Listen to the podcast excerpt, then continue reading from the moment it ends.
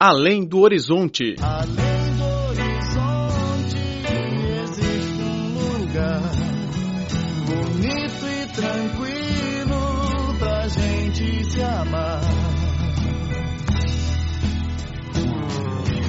Olá, caro ouvinte, bem-vindo a mais uma edição do Além do Horizonte. Sou Laura Lee.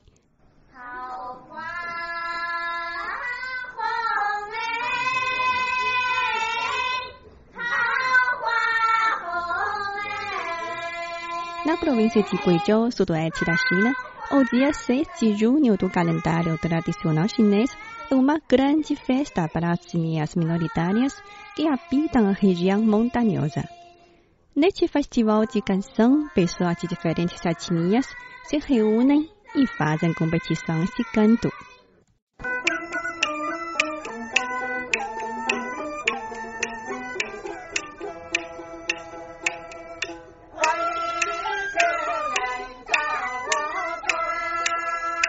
No festival deste ano, um grupo artístico da etnia Puyi chamou a atenção do público. Foi a música tradicional da etnia chamada de canto acompanhado de oito instrumentos.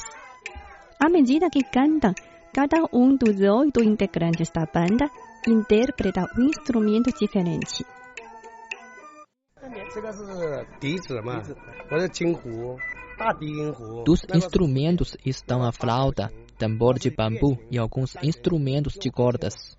O meu pai é o herdeiro da 14ª geração e eu o da 15ª geração. Quem fala é Yang Guangshan, intérprete de jinhu, um instrumento de duas cordas. O pai dele, um idoso de 70 anos, foi responsável pela produção de quase todos os instrumentos musicais da banda do filho, salvo a flauta de bambu. Na memória do filho, o pai Yang Huatong era um professor. O homem se mudou para trabalhar no campo e sustentar a família. Mesmo em meio à pobreza, Yang Huitong não abandonou o hobby de fazer música e sempre se apresentou em cerimônias de casamento ou funerais. Yang Xiaobin, que toca tambor na banda, também foi aprendiz do pai de Yang Guangshan. 都是这个光闪他爸爸、他父亲那边。 O 呃 pai 那 de 个 Yang Guangshan nos passa a notação e a letra, e nós aprendemos com ele. Aproveitamos as folgas de trabalho. A gente se senta tocando instrumentos e cantando com ele. A população da etnia Puyi mantém a técnica de apresentação por dezenas de gerações, mesmo sem conhecimento formal sobre teoria musical nem treinamento profissional. A diretora de divulgação da comarca Guishui, Sun Lin, disse que o governo local também se empenha para proteger a cultura das etnias minoritárias. 首先，你要培养下一代，要让他有感兴趣。 A primeira tarefa é cultivar as novas gerações, incentivando os seus interesses. Por esse motivo, desenvolvemos atividades de cultura popular nas escolas. Para os mestres e adeptos, criamos o Centro de Patrimônios Culturais e Materiais, que organiza os cursos de formação.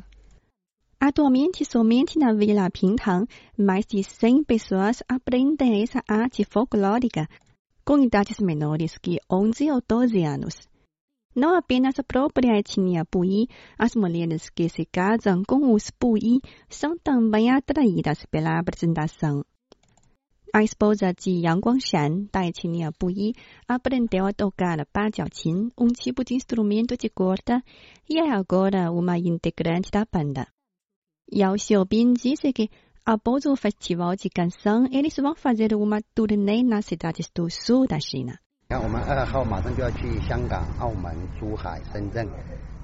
Vamos partir para as cidades de Hong Kong, Macau, Zhuhai e Shenzhen para fazer uma turnê em uma semana. Apresentamos no evento da província de Guizhou. Queremos divulgar a nossa arte folclórica para todo o mundo. A cada ano, após a realização do Festival de Canção, há sempre audiões que não querem sair.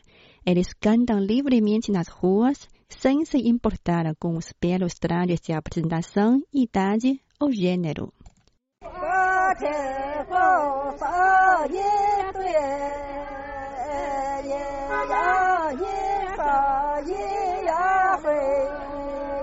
Piero Celarossi é um italiano adepto da cultura chinesa.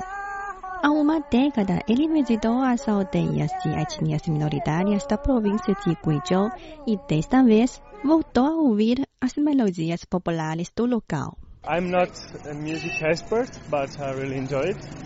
Embora não seja profissional de música, aprecio bastante as canções montanhosas aqui sobretudo as melodias interpretadas por essas duas idosas. Não entendo as letras, mas as melodias me comovem. Quando estive aqui há 10 anos, me impressionou a forma de vida da população, se parecendo com o mundo de ritmo lento. Sendo o romancista, tenho saudade da paisagem de 10 anos atrás. É claro que é melhor procurar um ponto de equilíbrio entre o desenvolvimento e a tradição. Cinemania, a paixão da China pela sétima arte.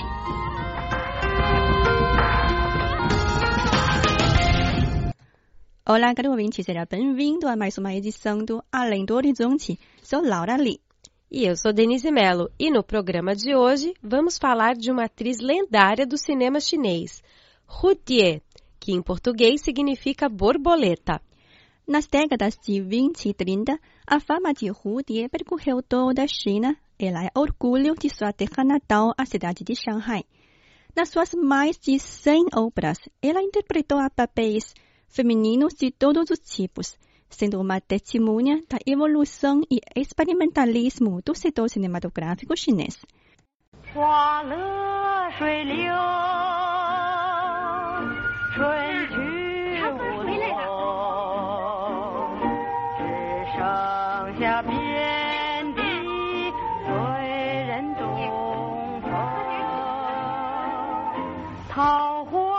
A história lendária de Die não se restringe à sua beleza e carreira profissional, mas também com o relacionamento que manteve com um político relevante do período, inclusive a filha da atriz, que acaba de ser casada com o ex-presidente do partido Kuomintang, 49 anos mais velho que ela. Hu Die nasceu em 21 de fevereiro de 1908 no distrito de Tilanchao, na cidade de Shanghai. A jovem, apelidada de Bao Juan, foi a única filha da família, recebendo naturalmente todos os mimos dos pais. Logo que nasceu, a menina se mudou com a família para Guangzhou, sul da China, lá permanecendo por mais de 10 anos. Em 1924, Rudier, então com 16 anos, voltou a Shanghai e se matriculou no curso de cinema. Neste período, Rudier conviveu com famosos roteiristas e diretores que são considerados os pioneiros do cinema chinês. Rudier começou sua carreira no cinema mudo. Ela atuou no primeiro filme sonoro da China, Cantora Peônia Vermelha. Depois participou do filme Flor da Liberdade, primeiro filme sonoro cujo som foi registrado em vida. Rudier foi também protagonista do primeiro filme colorido da China, Casamento Infeliz. No filme Prímula da Noite, Rudier interpretou uma moça que vendia prímulas todas as noites na entrada de um salão de dança. Vamos apreciar as chamas da vendedora cantados por Rudier.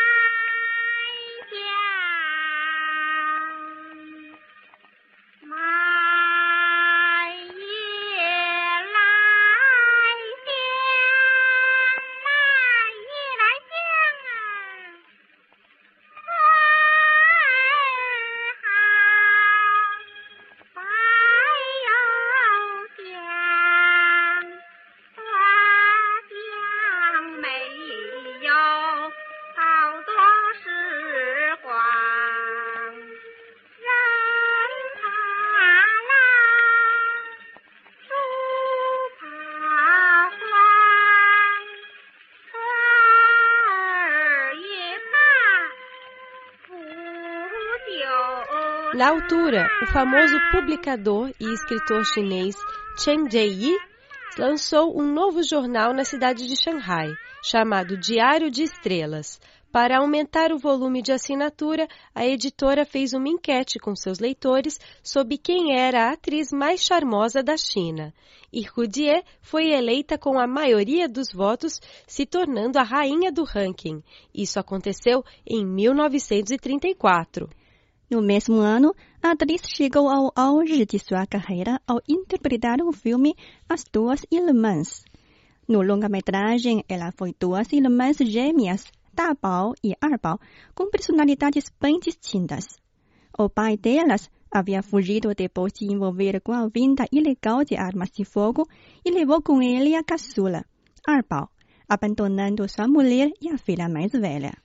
Passaram-se dez anos, a irmã mais velha, Da Bao, junto com seu marido e a sua mãe, foram tentar a sorte na cidade grande. Ela foi recomendada para servir como uma ama de leite na casa de um militar, cuja concubina era exatamente a sua irmã mais nova.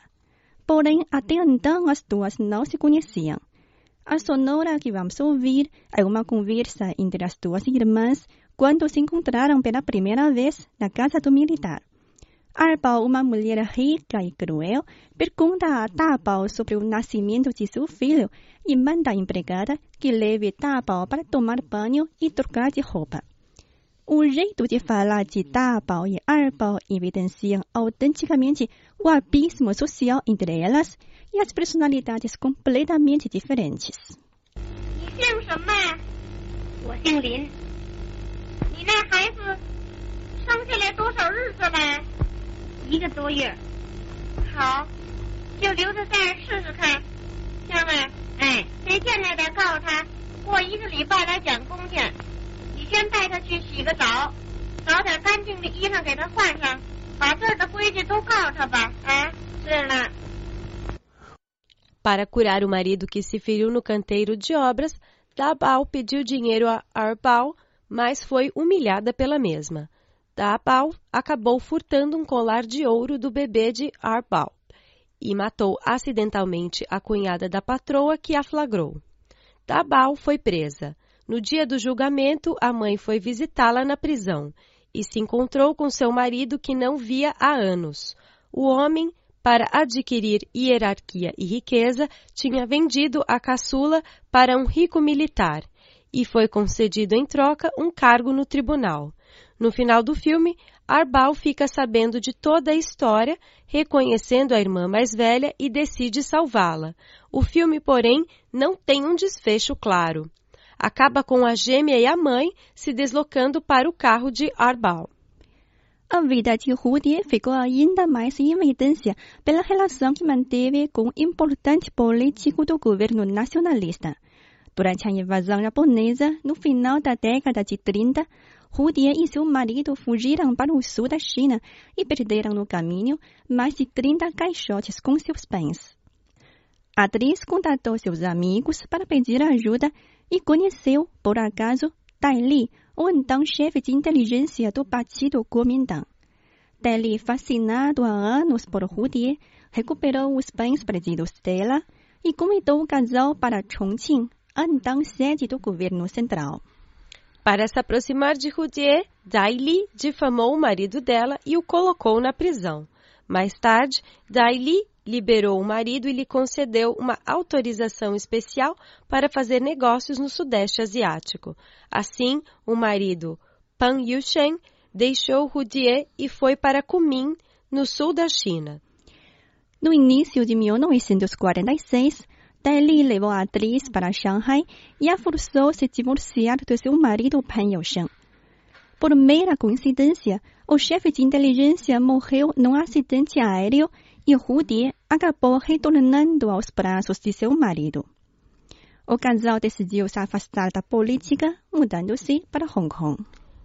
Alguns anos depois, Peng Yushen faleceu. Roudier retornou às telas de Hong Kong, recebendo, com mais de 50 anos de idade, o prêmio de melhor atriz na sétima edição do Festival de Filmes Asiáticos com o longa-metragem Entrada Traseira.